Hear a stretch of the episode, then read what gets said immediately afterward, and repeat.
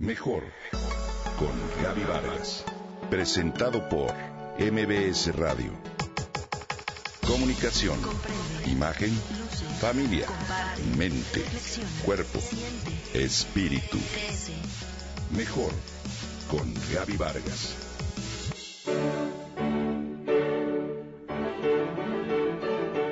En esto, ver aquello.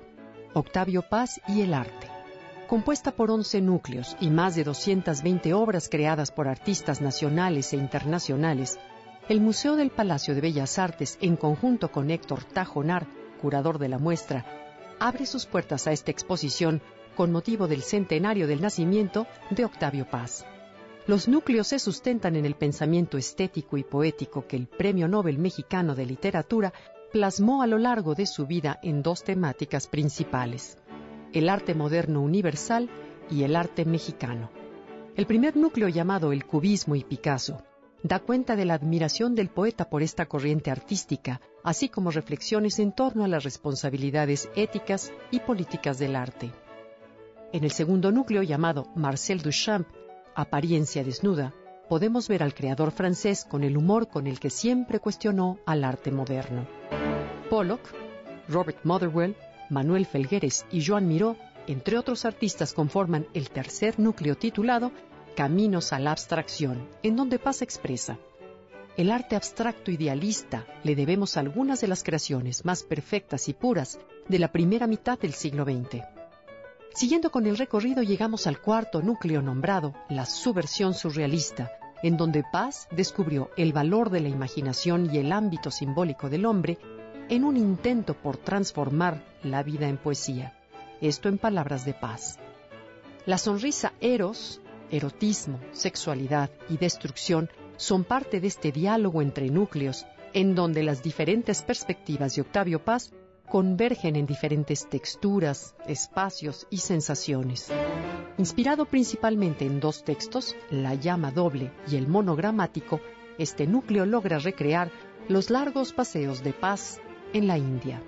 En el segundo piso, el público podemos observar todo lo referido al arte mexicano que da inicio con el núcleo La Otredad Mesoamericana, donde se muestran esculturas prehispánicas, en donde ofrecieron a Paz abundantes materiales para su obra poética. Inspirado en el capítulo de Conquista y Colonia, el libro El laberinto de la soledad, el séptimo núcleo de la exposición corresponde a las dos conquistas, la de las armas y la de las almas donde se agrupan obras pictóricas que reflejan el dramatismo y encuentro entre dos culturas.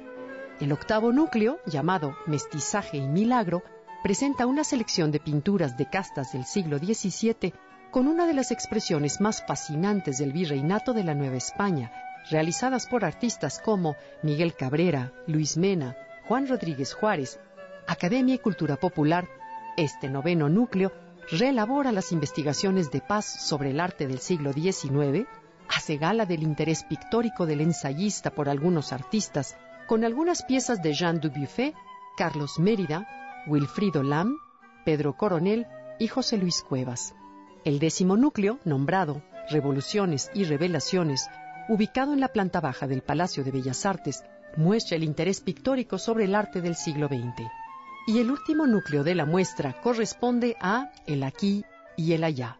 Se compone de una selección de obras acompañadas de poemas y ensayos en las cuales el pensamiento del escritor, lleno de contrastes y perspectivas, se reúne para darle a esta parte de la exposición la dualidad del pensamiento de Octavio Paz, lo que nos permite la reflexión hacia la mente del ensayista.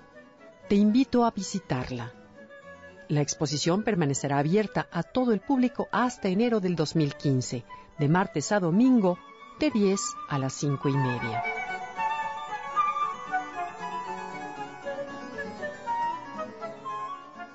Comenta y comparte a través de Twitter. Gaby-Vargas.